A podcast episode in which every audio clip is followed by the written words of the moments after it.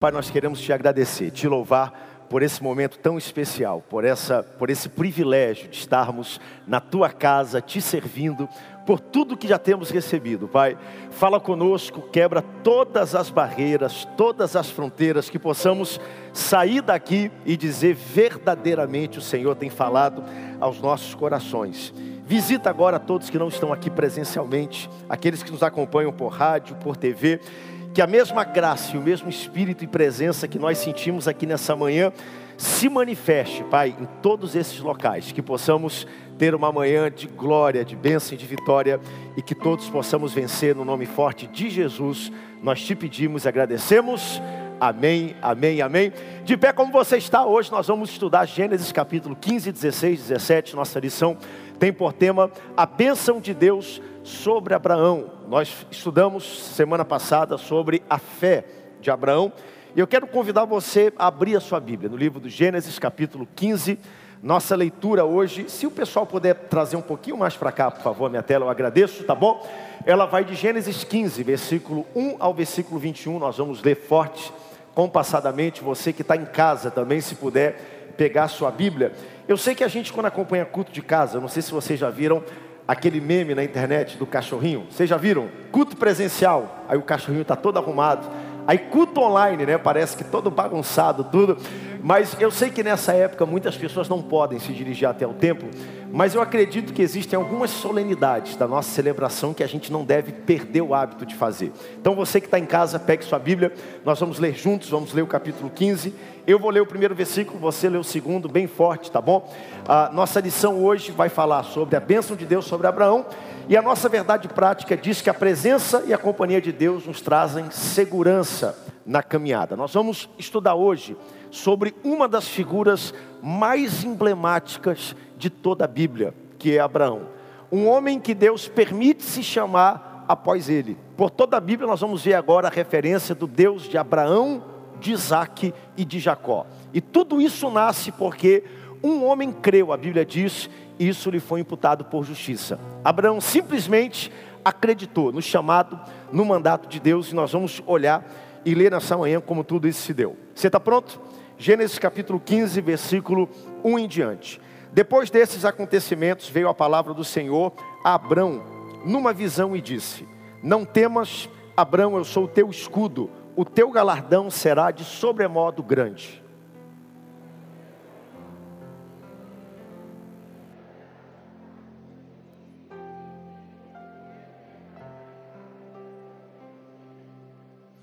Disse mais Abrão: A mim não me concedestes descendência, e um servo nascido na casa, e um servo nascido na minha casa será o herdeiro.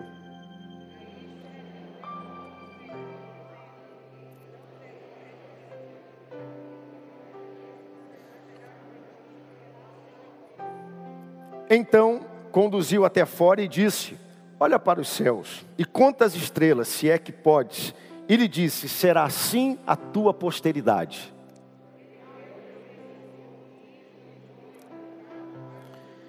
E disse-lhe mais: Eu sou o Senhor que te tirei de Ur dos Caldeus, para te pôr sobre herança na terra.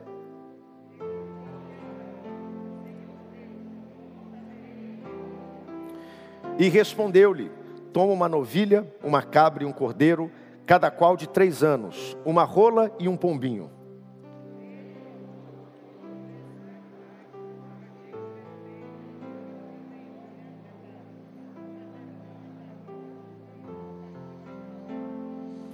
aves de rapina desciam sobre os cadáveres, porém Abraão as enxotava.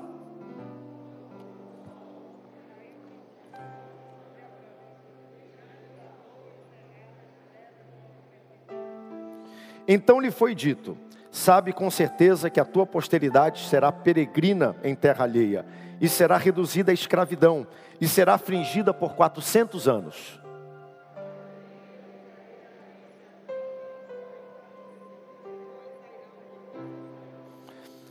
E tu irás para o teu, para o, para o teu país, para o teu país em paz. Será sepultado em ditosa velhice.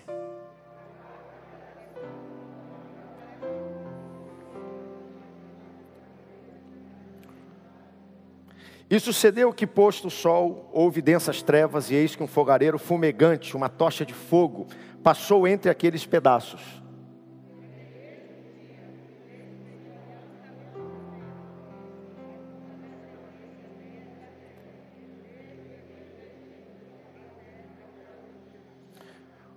O Queneu, o Quenezeu, o Cadmoneu,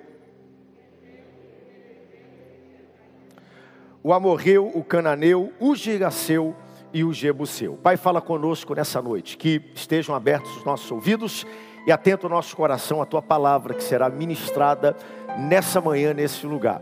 Nós já recebemos tanto na primeira celebração e sabemos, Pai, que tu sempre tem mais. O céu não está em crise de óleo, de revelação da palavra, o que falta são a, a recipientes vazios aqui na terra para receber a tua palavra e o teu ensino. Que possamos sair daqui nessa manhã dizendo verdadeiramente o Senhor tem falado aos nossos corações, assim nós te pedimos e te agradecemos no nome forte de Jesus. Amém, amém. Tome seu assento, corpo sentado, mas a alma de pé nessa, nessa manhã tão abençoada. Gente, nós estamos quase concluindo. Essa é a lição de número 9, para você que ainda não adquiriu o nosso material, nós ainda temos as nossas revistas, tá bom? Eu estou aqui na minha mão com a revista de professor e de aluno. E esse trimestre nós temos a novidade de ter todo o currículo completo para crianças. Então, nossos filhos, nossos netos estão lá embaixo agora recebendo o mesmo capítulo da Bíblia. Então, quando você chegar em casa, você pode perguntar o que, que eles estudaram lá embaixo. Eles estudaram Gênesis capítulo 15, 16 e 17. Ao longo da semana, eu quero desafiar todos os papais a sentarem na mesa, a ter um período específico com a família, para revisarem o assunto de hoje. E nós temos também o nosso roteiro para células missionárias. Tem um material, está aparecendo aí na tela, com todos, com tudo que nós temos de manhã. Aí, ó, nós temos o roteiro para células missionárias e você também pode acompanhar e ser edificado. Bom, ah, no último domingo nós estudamos até o capítulo 13, falando sobre a fé de Abraão. Nesse domingo nós vamos começar do capítulo 15 em diante. Para a gente não perder a cronologia dessa porção, eu quero rapidinho fazer um resumo com você daquilo que nós vamos estudar, ah, na verdade, que passou no capítulo 14, porque o capítulo 14 ele é muito importante para a compreensão também do capítulo 15. No capítulo 14, nós temos uma guerra regional acontecendo na região de Sodoma e Gomorra, aonde Abraão vivia, pouco mais ao sul. Nós estudamos isso domingo passado, e principalmente o sobrinho dele, chamado Ló, que vivia na cidade de, de, de, Sodoma. Se você der uma olhadinha no texto, no capítulo 14, você vai ver que quatro reis do norte eles fizeram guerra contra cinco reis do sul. Esses cinco reis do sul eram dominados por esses quatro do norte. Então, eles se rebelaram contra os reis do norte. E a Bíblia conta que um homem, um rei prevalente no norte daquela terra, chamado Kedorlaomer, está aí o nome dele, o nome mais difícil, ele lidera uma coalizão para poder pelejar contra aqueles cinco reinos do sul, dentre eles o reino de Sodoma. E no meio dessa guerra, a Bíblia diz que os quatro reis do norte, eles vencem e agora levam cativo Ló, que morava em Sodoma, a riqueza de Ló, toda, toda a família de Ló e muitos dos habitantes que habitavam em Sodoma foram levados cativos e prisioneiros por esses reinos do norte. A história começa a ficar interessante no capítulo 14, porque Abraão faz algo inesperável e algo incompreensível.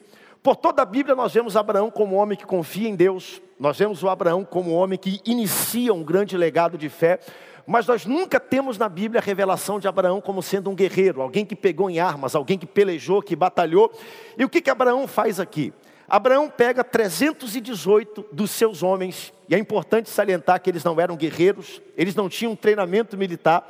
Abraão faz algum tipo de treinamento lá, e a missão de Abraão era enfrentar os quatro reinos do norte para tomar de volta Ló, sua riqueza e a sua descendência. E quando a gente olha para o texto, isso é algo impensável, porque esse povo não era guerreiro e os outros tinham acabado de vencer uma grande guerra e agora Abraão vai fazer guerra contra eles. E a Bíblia diz que Abraão consegue resgatar o seu sobrinho Ló. Abraão teve vitória porque a mão de Deus estava com Abraão algo incompreensível que nós não conseguimos imaginar. Então Abraão, Abraão faz guerra contra esses reis, captura de volta, eh, resgata, perdão, Ló, sua família, toda a sua descendência. Eles voltam agora com grande espólio de guerra. Não só a família de Ló foi resgatada, mas a Bíblia relata que parte dos habitantes que estavam em Sodoma também foram tomados de volta por Abrão, e toda a riqueza, todo o espólio de guerra também foi trazido por Abrão. E na volta, na segunda parte do capítulo 14, nós temos dois encontros inusitados que Abrão vai ter. Primeiro, ele vai ter um encontro com Melquisedeque. A primeira vez que Melquisedeque aparece na Bíblia era o rei de Salém, que representa Jerusalém. E Melquisedeque era sacerdote do Deus Altíssimo. Ele representa Cristo, que também era rei e sacerdote. Então Melquisedeque chega com Abraão e a Bíblia diz que ele traz pão, ele traz vinho, ele abençoa Abraão. Abraão reconhece que aquele ser era um ser altíssimo enviado por Deus. A Bíblia diz que ele se prostra, adora e entrega dízimo de tudo aquilo que ele tinha para Melquisedeque. O encontro inusitado. Então ele vence a guerra, ele volta com esse espólio da guerra. Agora o rei de, ah, de Salém, Melquisedeque, aparece para Abraão. Abraão reconhece ser ele um sacerdote de Deus, se prostra e entrega dízimo de tudo aquilo que ele tinha a esse homem chamado Melquisedeque. Depois que Melquisedeque vai embora, chega um segundo rei. Enquanto Melquisedeque representava o Deus Altíssimo, é um símbolo na Bíblia de Jesus, era um homem correto, correto é um homem fiel, o rei de Sodoma, a Bíblia não dá o nome dele, mas é uma pessoa completamente diferente. Nós vamos estudar daqui para frente o que significa Sodoma na Bíblia. O que vai acontecer com Sodoma e a cidade vizinha de Sodoma chamada Gomorra. Enquanto Melquisedeque era um homem correto, o rei de Sodoma era um homem perverso, um homem iníquo. E parafraseando o finalzinho do capítulo 14, o que ele diz Abrão que lá estava, ele chega com Abrão e fala assim: Abrão, parabéns tu venceste a guerra, tu tomaste de volta todos os habitantes de Sodoma que estão contigo, então eu vou te pedir, me devolve as almas, porque eu sou o rei dessa terra, mas fica com toda herança, fica com todo espólio de guerra, tudo aquilo que você capturou de volta, você pode ficar, eu não tenho interesse, a única coisa que eu quero são é, é, é, é as almas e as pessoas que foram resgatadas. E no capítulo 14, versículo 23, se você puder olhar na sua Bíblia, dê uma olhadinha rapidamente, Gênesis 14, 23, você vai ver aí a resposta de Abraão. Abraão era um homem íntegro. Abraão era um homem que não queria dar a nenhuma pessoa na terra o crédito de tê-lo prosperado. Abraão sabia que ele saiu de Ur dos Caldeus, que ele foi chamado pelo Senhor, que a toda a viagem dele foi guardada, pavimentada pela fé numa promessa de Deus. No caminho, Abraão prosperou, Abraão enriqueceu, Abraão juntou riqueza e ele não queria que ninguém levasse a glória a não ser Deus, e por isso ele responde dessa forma: Eu juro que nada tomarei de tudo que te pertence, nem um fio de correia de sandália, para que não digas que eu enriqueci Abraão, para que a glória não seja tomada do Senhor, para que ninguém diga que eu enriqueci porque tomei riqueza e espólio de uma nação inimiga que eu conquistei. Então, nós conhecemos aqui um pouco da integridade, um pouco do caráter desse homem chamado Abraão. Então, Abraão ele diz: não a proposta indecente do rei de Sodoma, Abraão adora Melquisedeque, se prostra, entrega dízimo a Melquisedeque, mas seja como for, após essa grande vitória, aqui eu quero rapidamente mergulhar no capítulo 15 e só fazendo essa introdução do capítulo 14. Após a grande vitória que ele teve no capítulo 14, Abraão entra numa espécie de crise. Abraão começa a atravessar um grande vale, porque geralmente na vida de quem crê em Deus acontece dessa forma. Após uma grande vitória, existe o quê? Um vale. Diga para quem está perto de você, após uma grande vitória, diga para ele, existe um vale. Após um ponto de conquista na sua vida, vai ter um momento de desânimo. Deus me trouxe aqui nessa manhã porque todos nós, gente, isso é uma dinâmica da vida. A vida não é feita só de vitórias, mas a vida também não é feita só de derrotas. A vida não é feita só de alegria, mas a vida também não é feita só de tristeza. Se você está passando hoje um momento de alegria, eu não quero desanimar você. Aí na frente está chegando um momento de tristeza, mas se hoje você está mergulhado na tristeza, levante sua mão, glorifique a Deus, porque tem alegria chegando aí na frente. Abraão vence com 318 homens, uma grande batalha, e agora Abraão entra no momento de declínio. Abraão entra no momento de preocupação, e nós vamos estudar agora no capítulo 15, quais são as preocupações de Abraão. Por que, que Abraão começou a gerar esse tipo de preocupação? E foi assim, gente, na vida de Jesus. Jesus recebe o comissionamento, a confirmação, lá no Jordão, batizado por João Batista, Pai, Filho, Espírito Santo no mesmo lugar. O Filho chega, o Espírito Santo desce sobre ele como uma pomba, a voz do céu começa a bradar do céu: Esse é o meu filho amado Jesus, sigam ele, escutem ele. Eu tenho prazer na presença dele. Imagina só Jesus lá em cima, quando termina esse momento de exaltação a Bíblia diz que ele foi levado pelo Espírito para ser tentado pelo diabo no deserto, porque sempre após uma grande vitória vai vir um, momento de, de, luta e um momento de teste. Assim foi com Elias, e eu amo a história do profeta Elias, porque é uma história simbólica, não, não tem como a gente esconder e pensar isso de uma forma diferente. Ele desafia uma dinastia inteira. Ele desafia um sistema religioso inteiro de Jezabel e de Acabe. Lembra da história? Onde ele chama todos os profetas e ele diz: O Deus que responder com fogo, esse é o Senhor. E eles fazem sacrifícios, a festa, o fogo não cai. Aí Elias fala e manda colocar água, manda encharcar o sacrifício o altar. E ele clama a Deus. E a Bíblia diz que os fogo desce do céu e lambe o sacrifício, o altar, a água manifesta a glória do Senhor. Só que depois disso, ele é perseguido por Jezabel e ele vai para o vale do Querite e ele pede a morte. Assim foi com Abraão. Abraão agora conquista, Abraão resgata de volta dos quatro reinos mais poderosos a herança de Ló, toda a família de Ló e a herança de Sodoma naquele lugar. E Deus me trouxe aqui para dizer para você: não se surpreenda se após uma vitória vier um grande vale na sua jornada. A vida é feita de momentos assim. A vida é feita de momentos onde nós subimos, conquistamos e momentos onde nós temos que enfrentar grandes pelejas. Terminada a vitória, né?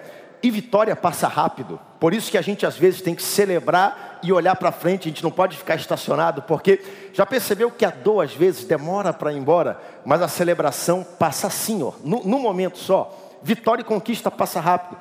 Passou a celebração, Melquisedeque foi embora. Todo mundo foi embora. Note que Ló, sobrinho de Abraão, e Deus não mandou Abraão levar Ló. A ordem de Deus para Abraão foi: Abraão, sai da tua terra, sai da tua parentela, sai da parentela é, deixa todo mundo para trás e olha para frente. Mas Abraão, Abraão, perdão, resolveu levar Ló com ele e Deus deixou até esse momento. Deus prospera Ló por causa de Abraão, porque a bênção de Deus estava sobre Ló ou sobre Abraão? Sobre Abraão.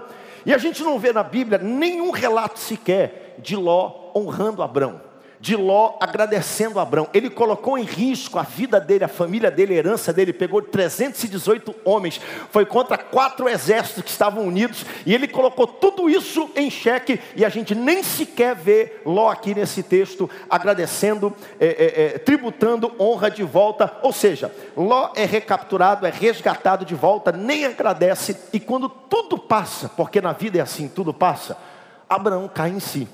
E Abraão fica o quê? Preocupado. Qual eram as preocupações que Abraão tinha? E a gente mergulha aqui em Gênesis 15, 16 e 17. Qual era a primeira preocupação que Abraão tinha? A sua segurança. Leia para mim, por favor, o versículo 1. Depois destes acontecimentos. Segura, leia de novo, só até essa frase aí. De novo, por favor. Depois destes acontecimentos. Depois desses acontecimentos. Que acontecimentos? Os que eu acabei de mencionar em Gênesis 14 depois dele resgatar o sobrinho Ló, depois dele enfrentar aqueles quatro reinos, então pode continuar. Depois desses acontecimentos, leia para mim. Veio a palavra do Senhor a Abraão, numa visão, e disse: Não temas, Abraão, eu sou o teu escudo e o teu galardão será sobremodo grande. Depois desses acontecimentos, veio a palavra do Senhor a Abraão, numa visão, e disse para ele: Não temas. Quem tem ouvidos para ouvir? Ouça, não temas, eu sou o teu escudo, eu sou o teu galardão, diz o Senhor. Outra versão vai dizer: Eu sou a tua herança e o teu galardão, por isso não temas, diz o Senhor. Sabe o que eu acho interessante nesse texto? Por que, que Deus diria para Abraão, pastor Dalvo, não tema? O que, que ele fez que geraria medo no coração de Abraão? E aqui está a grande questão: até esse ponto da história, Abraão era amigo de todo mundo.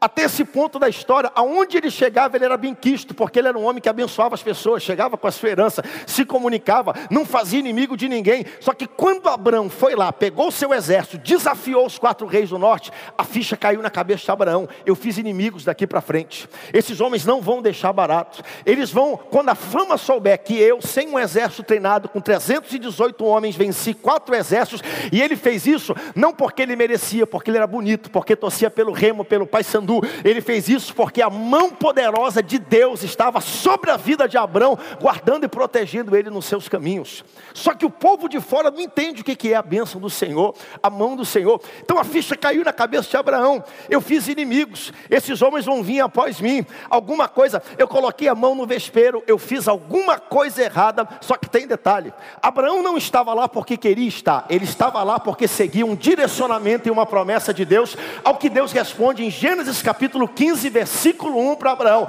Abraão, tu está com medo da sua segurança? Abraão, tu estás com medo de ser perseguido depois? Não temas, porque eu sou o teu escudo, eu te protejo e eu sou o teu galardão. Foi a palavra de Deus. Então a primeira preocupação que Abraão tinha nessa jornada era em relação à sua segurança. Abraão, com medo da revanche dos quatro reis do norte, Deus aparece para ele e fala: Abraão, fica tranquilo, porque eu sou o teu escudo. Deus te diz nessa manhã: fique tranquilo, porque eu sou o teu escudo. Abraão chateado porque não recebeu nenhuma honra, nenhuma gratidão de Ló, e Deus fala para ele: fica tranquilo, não olha para fora o que ninguém diz, eu sou o teu galardão, eu vou ser a tua herança nessa jornada, Abraão.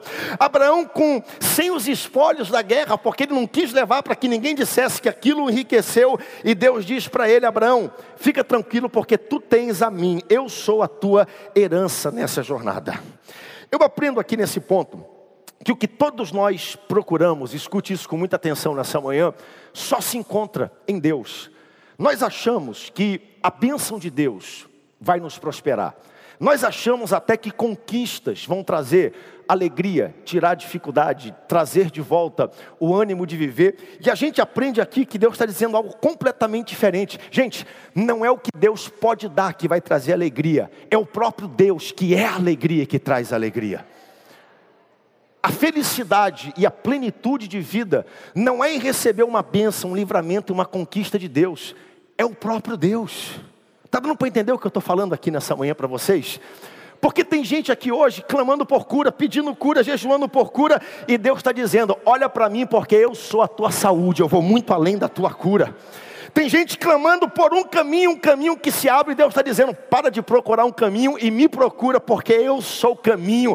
Tem gente querendo pão para a alma, Ele está dizendo: eu sou o pão, o pão vivo que desceu do céu. Tem gente procurando a verdade, pois eu te apresento a verdade. Jesus é a verdade, deleita-te nele, na presença dele, você vai ter tudo aquilo que você precisa. Abraão está olhando para fora, para aquilo que poderia ver, e Deus diz para ele: Abraão, não olha para fora, não, olha para mim. Tu achas que a segurança vai ter em ter um grande exército? Não, a segurança está em você andar comigo. Bote a mão no seu coração e diga para Deus: Tu és a minha herança. Diga para Ele: Tu és a minha herança. Glorifique, exalte o nome dEle, porque Ele é a tua herança nessa manhã. Ele é aquilo que você procura, Ele é aquilo que você. Nós podemos até querer receber algo dEle, mas quando você encontra Ele, você tem tudo aquilo que você precisa. É por isso que na segunda parte do versículo, do versículo 1, ele está dizendo: Não temas, porque eu sou o teu escudo. Coloca para mim aqui, por favor, o versículo 1, a segunda parte. Olha aí. Não temas, porque eu sou o teu escudo. E outra versão vai dizer: Eu sou o teu galardão. Tem gente que às vezes fica chateado com Deus, e talvez hoje aqui nós tenhamos pessoas chateadas com o Senhor, porque Ele não fez o que você queria. Porque Deus não te deu aquilo que você almeja no coração. Mas deixa eu humildemente propor para você hoje, mude a tática. Ao invés de ficar pedindo algo que Deus pode dar, buscando algo que a mão de Deus pode proporcionar, busque ao próprio Deus. Salmo 37, versículo 4: Deleita-te no Senhor, e Ele satisfará os desejos do teu coração.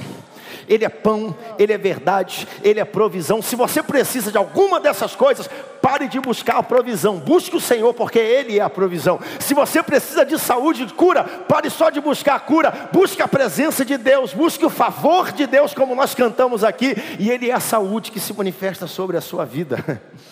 Nós temos que aprender a voltar, a nos alegrar no fato que Deus basta para a nossa vida. Tudo que eu preciso está no Senhor. Todo mundo aqui hoje tem necessidade, tem problema. Tira um pouquinho a frequência do problema, da dificuldade. Olha para Deus, agradece a Deus, adora a Deus, exalta Ele, aproveite esse momento, levante suas mãos, abra sua boca, glorifique o Rei dos Reis e o Senhor dos Senhores. Não apenas aquilo que Ele pode dar, mas aquilo que Ele é, aquilo que Ele tem feito na sua vida. Deus não é servo e criado de ninguém para ficar recebendo nossas ordens. Sabe qual é o risco que a gente segue de às vezes só adorar a Deus e glorificar por aquilo que Deus dá, ao invés daquilo que Deus é? Por isso ele disse para Abraão: Abraão, não tem a ver com aquilo que eu posso te dar, tem a ver com aquilo que eu sou. Eu sou o teu escudo e a tua, a tua proteção. Eu sou, Abraão, a tua herança. Quando a gente só busca coisas, a gente corre risco de fazer de Deus um criado. A gente só pede para Deus, a gente solicita de Deus, a gente questiona com Deus, a gente bota Deus contra a parede.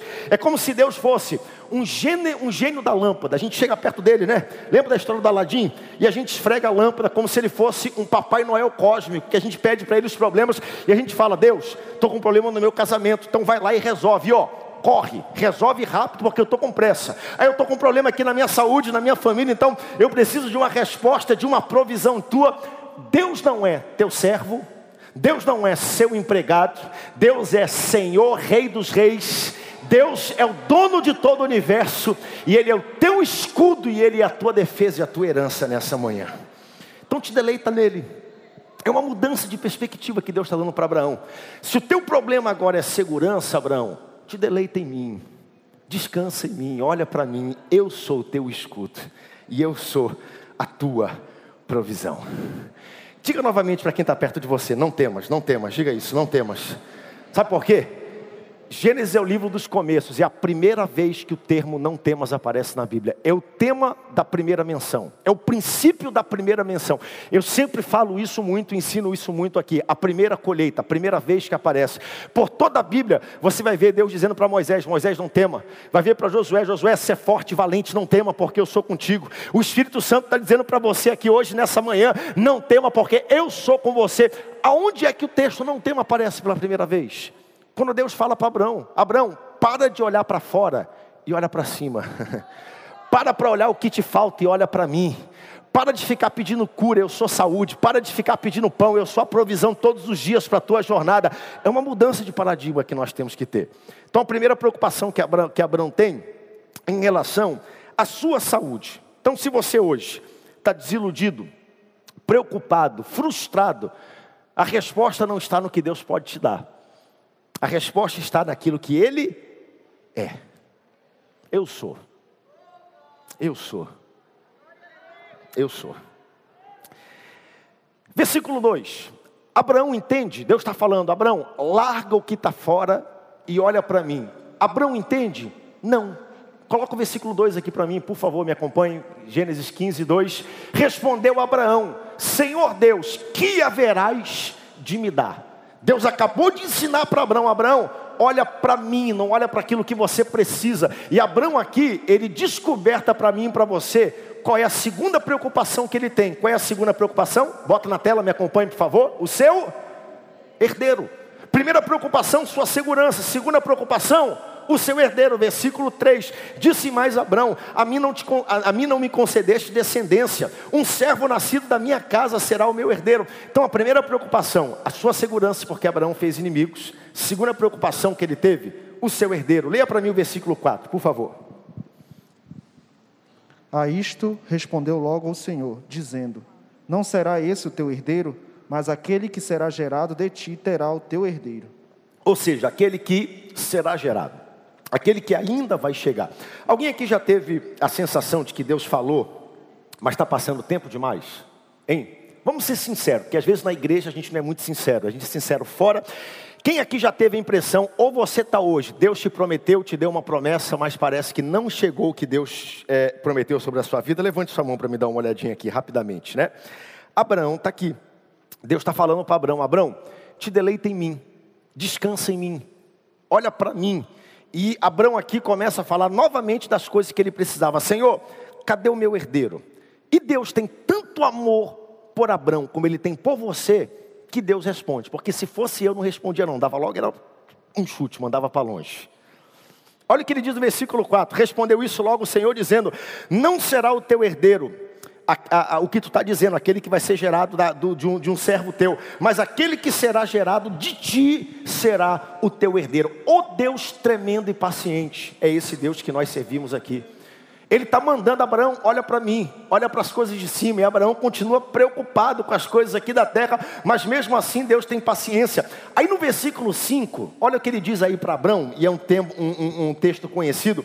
Então conduziu até fora e disse: Olha para os céus, conta as estrelas, se é que tu podes. E lhe disse: Assim será a tua descendência, assim será a tua posteridade. E o versículo 6, que eu vou explicar no finalzinho, que eu acho que tudo na nossa vida tem que ser pautado por isso, e ele creu no Senhor e isso lhe foi imputado por justiça, que é o grande segredo da fé. Abraão não alcançou o que alcançou porque era bonito, Abraão não alcançou o que alcançou porque merecia. Abraão alcançou o que alcançou porque Deus falava uma coisa e Abraão acreditava e saía, por isso lhe era imputado por justiça. É a qualidade de quem tem fé. Deus fala e ele crê. Então Deus falou para Abraão: Abraão, tu vais é, é, é, gerar filhos. Levou ele para fora, disse: Olha, conta as estrelas do céu. E a Bíblia diz que Abraão creu e isso lhe foi imputado por justiça. Eu parei ontem para dar uma olhadinha de madrugada, porque fiquei sabendo pelo nosso pastor ontem que traria essa ministração. Naquela região ali, é possível se ver e contar a olho nu aproximadamente mil e duzentas estrelas, ok? Então vamos lá que Deus levasse Abraão para fora.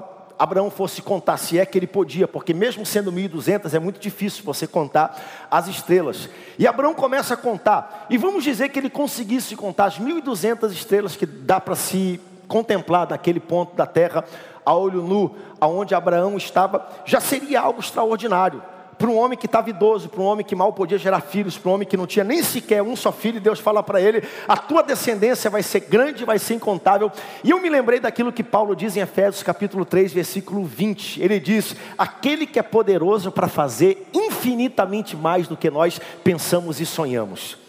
Abraão ele olha e vê 1.200 estrelas, mas existiam quantas estrelas lá? Só 1.200? Não, milhões, bilhões. Hoje eles pegam um quadrantezinho só do, do, céu e botam um telescópio lá, o telescópio fica parado, um quadradozinho do céu, milhões de estrelas estavam lá, e isso representa o que está nesse texto, infinitamente mais do que tu podes crer imaginar. Deus está falando para Abraão: Abraão, tua descendência vai ser grande, tua família vai ser grande, teus filhos vão ser poderosos na terra. Não apenas isso, uma descendência espiritual. Nós estamos aqui hoje em 2022, descendência espiritual dessa visão porque Deus faz além.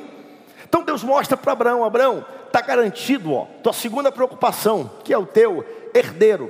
E aí Abraão entra na preocupação lógica: bom, se eu tenho dificuldade de segurança, e Deus disse que é o meu escudo, se eu tenho dúvidas em relação ao herdeiro, ele disse que a minha descendência vai ser incontável como a estrela do céu, aonde é que vai habitar essa descendência? E aí nós temos a última preocupação de Abraão, que era a terra, o local deles. Versículo 7: Disse-lhes mais: eu sou o Senhor que te tirou de Ur dos Caldeus para te dar uma terra por herança. Então Deus aqui fala para ele que vai dar uma terra por herança no versículo 7. E no versículo 8, perguntou-lhe Abraão: Como saberei que hei de possuí-la? Novamente, Abraão com dúvidas. Amigo, Deus não acabou de falar que daria um filho? Deus não acabou de falar que te tirou de Ur dos Caldeus e que te daria a terra onde você estava, por habitação e por herança? E aí no versículo 8, novamente, Abraão olha para Deus e fala: Perguntou-lhe Abraão, Senhor Deus, como saberei que hei de possuí-la? Ou seja, eu acredito, mas quando é que vai ser? Eu acredito, mas me dê um sinal. Como é que eu saberei que isso vai acontecer? Eu repito, nessa altura do campeonato, se eu fosse Deus, eu tinha desistido de Abraão. E Deus não desiste. Essa visão que se tem de que o nosso Deus é um Deus vingativo, um Deus carrasco, né? A visão do Antigo Testamento, que Deus vai lá, resolve tal com espada e morre um monte de gente, não é a visão bíblica de quem Deus é. Nosso Deus é um Deus de segundas oportunidades, é um Deus de graça, é um Deus de misericórdia.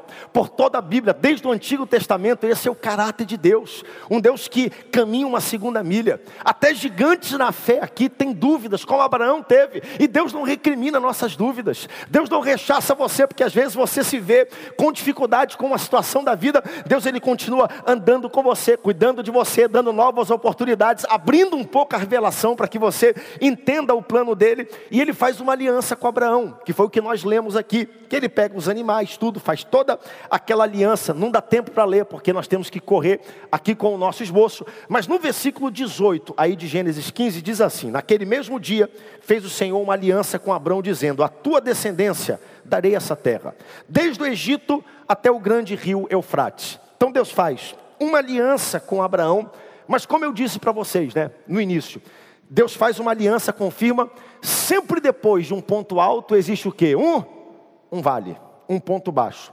Atenção para isso. Sabe qual é a hora mais vulnerável na vida do ser humano? Não é na derrota. A, vida, a hora mais vulnerável na vida do ser humano é após uma grande vitória. Anote isso. Você não está mais vulnerável quando você está em necessidade. Você está mais vulnerável quando você se acha o dono do mundo, conquista, chega lá em cima, confirma, Deus fala, vai acontecer, eu creio, e a gente baixa as guardas naquele momento. Quando Abraão chega nesse momento na história dele, a gente começa a ver no capítulo 16 um desvio trágico. Isso aqui, gente, acontece na vida de todos nós, porque a gente vê a história de Abraão e fala assim: poxa, Abraão faria isso, eu não faria. Duvido. Se você estivesse no lugar de Abraão, talvez você faria a mesma coisa e faria até pior. Um desvio trágico, a impaciência gera problemas. Nós vamos aprender, e uma das maiores lições aqui do capítulo 16 é que a vontade de Deus precisa cumprir-se do jeito dele e no tempo dele. Não adianta a gente tentar adiantar artifícios humanos, colocar alguma coisa. Nós temos aqui o primeiro ponto: a impaciência gera problemas. Lê para mim o versículo 2, por favor. Disse Sarai a Abrão: Eis que o Senhor me tem impedido de dar à luz filhos. Toma, pois, a minha serva, e assim me edificarei com os filhos por meio dela. E Abrão anuiu ao conselho de Sarai. Abraão está vidoso, Sarai aqui dizendo: Olha, Deus tem me pedido de gerar filhos, eu já estou idosa, então toma minha serva, deita com ela, e por meio dela nós vamos cumprir o propósito do Senhor. E a última frase: E Abraão anuiu ao conselho de Sarai. Vamos lá, Abraão não tinha que fazer isso, Abraão fez porque quis, mas ele não tinha que fazer isso. Outra coisa, ninguém gosta de esperar. Tem alguém aqui que gosta de fila? Senha, hein?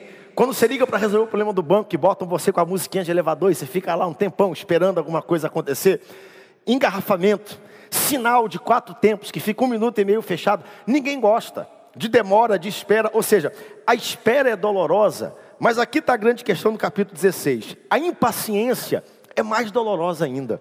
A espera custa um preço, mas a impaciência custa ainda mais do que o preço da espera. Deus, Ele dá a promessa, Deus, ele cumpre as promessas dele, você crê nisso, que Deus cumpre todas as promessas que ele tem, mas entre a promessa e o cumprimento da promessa, existe um período de intervalo.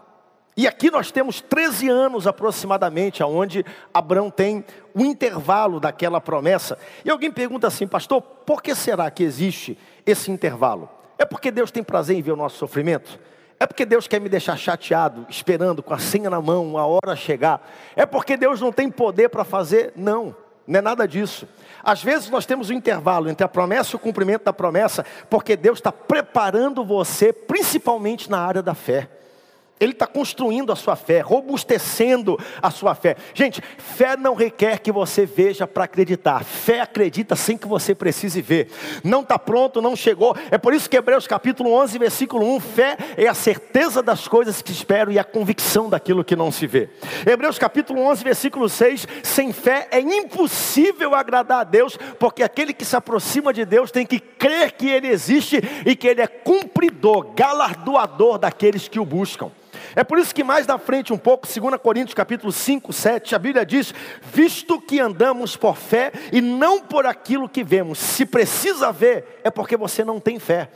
Então a demora existe para aprimorar a nossa fé, para robustecer a, no, a sua fé. Deus queria fazer de Abraão o pai da fé.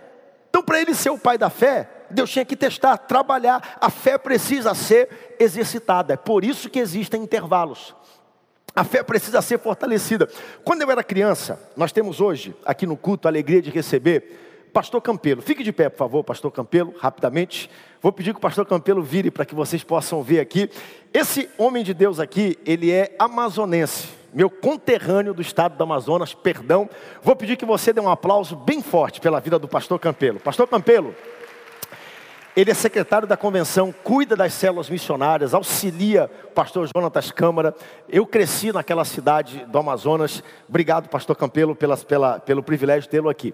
Lá em Manaus, quando era criança, tem uma foto que eu mandei aí. Coloca aí para mim, Rubens, por favor. Tinha muito casulo de crisálida, de lagarto e de, e de borboleta. Você já viu um desse? Alguém já viu? Manaus tem muito. Debaixo de corrimão, às vezes você passa a mão, aí você esmaga, assim um monte, tinha muito. Eu lembro quando eu era criança, eu estava numa escola, perto da Ponta Negra, uma escola de missão. E aí eu tive uma experiência na aula de ciências. Um professor nosso levou a gente para ver um casulo, ok? E a gente ficou acompanhando a evolução daquele casulo. O casulo foi crescendo de uma de uma, um lagarto grande, tudo. E eu lembro da impaciência, porque todo mundo queria ver a lagarta virar borboleta. E criança não tem paciência, né? A gente o tempo todo, a gente chegava na escola, a primeira coisa que a gente ia era perto da árvore, tinha lá, colocaram um, um, uma tampa de bacia em cima, e a gente queria ver se já tinha virado a borboleta, e não acontecia, não acontecia. Aí quando foi um dia, um belo dia, o professor falou: vamos fazer uma coisa, vocês querem adiantar o processo? E ele, claro, tentando ensinar uma lição bíblica, ensinou sobre isso aqui. Pegou uma tesoura, cortou o fundozinho do casulo. Alguém já fez isso? Hein? Você corta o fundozinho do casulo, aí a crisálida que está lá dentro, ela cai, literalmente, ela escorrega e cai no chão. Quando caiu, a gente ficou impressionado, porque estava lá, estava para ver né, o corpinho do animal, as asas, tudo enroladinho, e tentando se bater para que as asas voltassem a funcionar. E a gente ficou empolgado vendo aquilo, o animal, poxa, vai voar, borboleta, etc. Aí foi no intervalo. Quando chegou, terminou o intervalo, nós voltamos para a classe. Quando terminou e bateu a campainha, todo mundo correndo para ver lá o bichinho, se ele tinha voado ou não. Quando a gente chegou lá, para nossa surpresa, o bichinho estava morto. Sabe por quê? Porque ele bateu, bateu, bateu, bateu as asas, mas ainda não tinha força para voar. Porque o casulo é parte do processo. Não adianta adiantar o processo. Ele precisa da prova, da resistência, do casulo, para construir músculos espirituais, para poder crescer, voar e cumprir o propósito pelo qual ele foi criado pelo próprio Deus, e assim é na minha vida e na sua vida. Quem tem ouvidos para ouvir, ouça. Não adianta você colocar o processo na frente. Não tem como. Ele, o animal precisava quebrar, romper aquele casulo para poder voar. E assim acontece na minha vida e na sua vida também, na fé da mesma forma. Deus está dizendo: Abraão, tu vais ser grande, em ti serão benditas todas as nações da terra. Tu vais ser o pai da fé, mas para ti ser o pai da fé, eu preciso fortalecer e exercitar a tua fé. Por isso houve um período de espera para Abraão e por isso existe um período de espera para você. Levante sua mão, glorifica a Deus, porque vai valer a pena esperar, vai valer a pena esperar. Não adianta adiantar o que Deus está dizendo, é do jeito que Ele quer, na hora que Deus quer, vai chegar na hora certa, do tamanho certo, para que Deus seja glorificado e você se alegre na presença de Deus. Não adiante. Olha as consequências trágicas do que Abraão fez aqui, tentando adiantar um processo. Escute bem, tá bom? Quando a gente fala aqui é, é, é de tudo isso, Abraão está dizendo: Eu vou dar um jeito de ajudar Deus. Eu vou dar um jeito de cooperar com Deus, né? Já que Deus falou que vai fazer, não está não tá fazendo, então vou dar o meu jeitinho, vou, vou dar uma empurrada. E aí o que, que nós entramos nisso? Nos arranjos humanos, no jeitinho humano. E aqui novamente, eu amo a Bíblia porque a Bíblia não esconde isso de nós. A Bíblia não oculta o erro do pai da fé, como no caso de Abraão. Versículo 3: Sarai, então Sarai, sua mulher, então, perdão, Sarai, mulher de Abraão, tomou H, egípcia, sua serva, e deu-lhe por mulher Abraão seu, Abraão, seu marido, depois de ter ele habitado por dez anos na terra de Canaã. Abraão e Sarai não erraram por desacreditar a promessa de Deus. Eles erraram por querer adiantar e querer escolher como Deus cumpriria a sua promessa. Vou repetir. Não erraram por desacreditar na promessa de Deus. O erro aqui está no fato deles quererem adiantar e querer decidir como Deus vai cumprir os seus desígnios. Último ponto, dê uma olhadinha na revista aí do ponto 2, aqui ó. Tópico 2, é, é, tópico 2, subtópico 2, arranjos humanos. A última frase vai dizer assim: atalhos humanos geralmente custam caro e nos fazem gastar mais tempo do que seria necessário se tão somente nos adequássemos ao projeto de Deus. Quando Sarai faz essa proposta para Abraão, toma a minha serva H, Sarai não estava nem pecando nisso, porque naquela época isso era o costume, era assim que funcionava. Naquela época, se uma mulher não podia gerar filhos, ela pegava uma serva dela de confiança, ela entregava para o seu esposo, aquele esposo geraria um filho, e aquele filho seria tratado como se fosse o filho da própria Sarai, o herdeiro da promessa, da herança de Abraão. Ou seja, não havia nenhuma restrição cultural, não havia restrição espiritual, não havia restrição de absolutamente nada, a não ser da promessa que Deus havia dito: não vai ser um servo, vai vir da tua linhagem, do teu DNA, teu com Sarai. Aí que está o problema.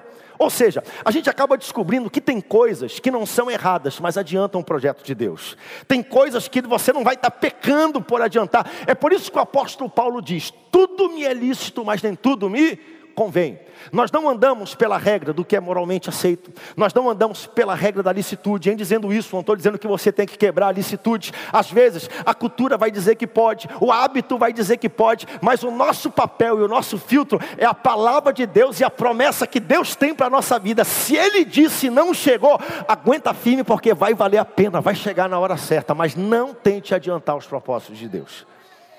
Até hoje, o mundo paga um preço caro por Abraão não desacreditar uma promessa, mas querer adiantar e escolher como ela ia se cumprir. Enquanto nós estamos aqui, tem reuniões acontecendo nas Nações Unidas, OTAN, não sei o quê, para resolver o problema que existe até hoje, de dois filhos, de duas heranças da mesma linhagem, que brigam que aparentemente, e nós sabemos, aparentemente não, não vai ter solução até que o Senhor venha reinar sobre a terra, não vai ter solução. Por quê? Porque alguém adiantou esse projeto. E aí nós temos, claro, né? Impaciência, arranjos humanos e consequência das escolhas. Diga comigo, você faz as suas escolhas, as suas escolhas fazem você. Ponto. Nós somos resultados das nossas escolhas. Muita coisa que você está culpando Deus, Deus não tem absolutamente nada a ver com isso. Foi você que escolheu. É só olhar para a história, lá para trás. Porque nós fazemos nossas escolhas e as nossas escolhas nos fazem.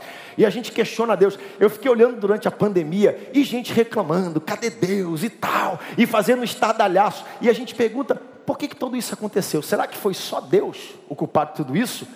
A ganância humana, o jeito do ser humano de cuidar da natureza, de fazer o que não deve, de consumir o que não deve. Será que não tem alguma outra coisa que o ser humano escolheu errado e por isso nós estamos aqui pagando o preço de tudo isso? Então nós fazemos escolhas e aqui a gente tem uma série de escolhas. Eu vou correr porque meu tempo já está chegando no finalzinho e não quero é, é, estourar o tempo, mas nós temos aqui erros que vão gerar consequências com Deus e consequência entre as pessoas. Daqui para frente, amigo, ó, Sarai e Agar não se entenderam mais.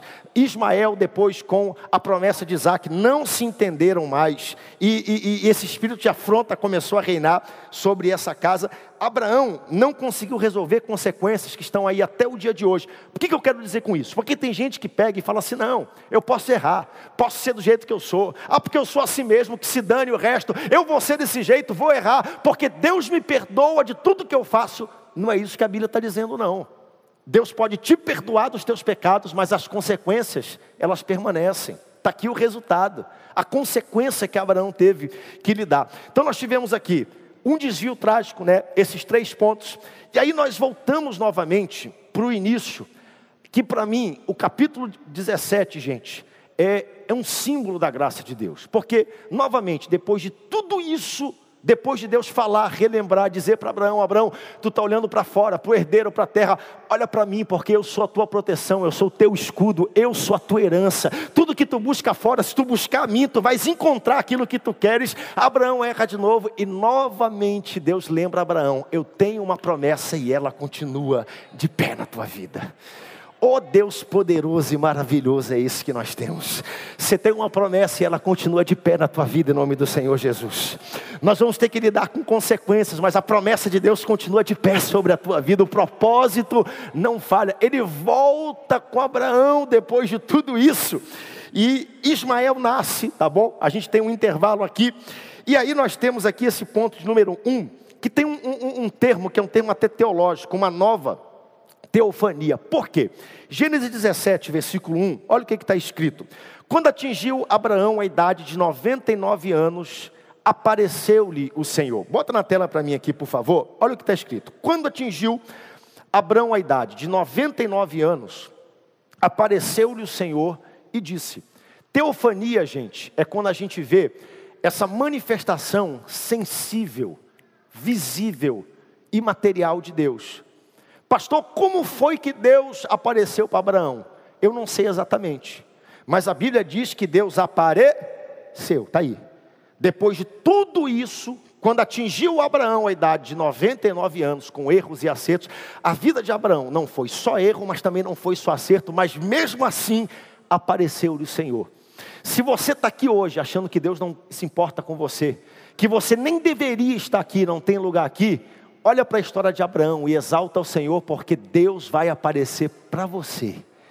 Se você está no fim da linha da sua jornada e acha que Deus já terminou tudo o que Ele tinha para fazer na sua vida, pois a palavra diz que com a idade de 99 anos apareceu-lhe o Senhor. e disse para ele: Eu sou o Deus Todo-Poderoso, anda na minha presença e ser perfeito. Eu não é extraordinário. Eu fico comovido com isso. Deus aparecer para alguém. Sabe por quê? Porque alguém pode olhar esse texto e falar assim: ah, pastor, é fácil, né, para Abraão? Porque o tempo todo Deus está aparecendo para Abraão. Não é isso que a gente, tem, que a gente pensa? O tempo todo Deus está falando com Abraão, falou atrás e falou antes. A gente lê o capítulo 14, 15, 16, 17, achando que foi um dia, segunda, terça, quarta, quinta e sexta, não foi não.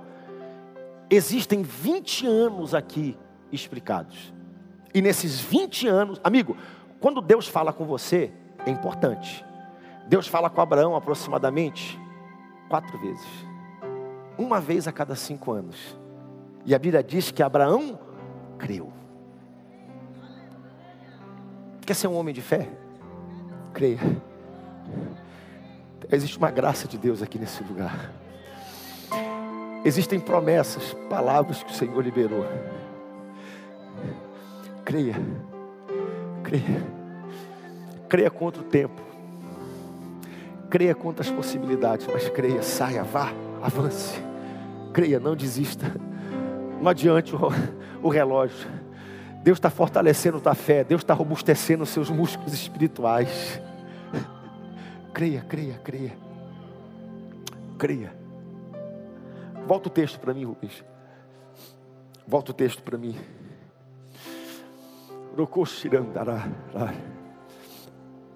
Quando atingiu Abraão a idade de 99 anos, apareceu o Senhor e disse: O que pode um homem de 99 anos fazer? O que pode uma mãe solteira abandonada pelo esposo fazer em favor dos seus filhos? O que pode Alguém que ganha um salário mínimo, sustentar filho, esposa, casa, ser dizimista, ofertante e Deus multiplicar, o que pode fazer? Aí Deus disse para ele mais uma vez: lembra que no capítulo 15 ele falou: Eu sou teu escudo, eu sou tua proteção, eu sou a tua herança. Ele vem aqui e diz: Eu sou o Deus Todo-Poderoso. Novamente, princípio da primeira menção. O livro do Gênesis é o principal livro na Bíblia da primeira menção. Todo-Poderoso é a palavra El Shaddai. é o termo que mais descreve Deus por toda a Bíblia. Qual é ele? O Shaddai, todo poderoso.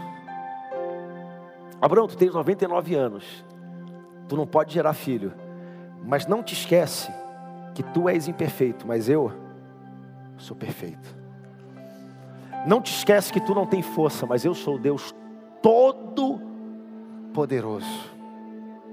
Apenas anda na minha presença e ser perfeito. Fique de pé comigo. Eu vou terminar. Meu tempo estourou.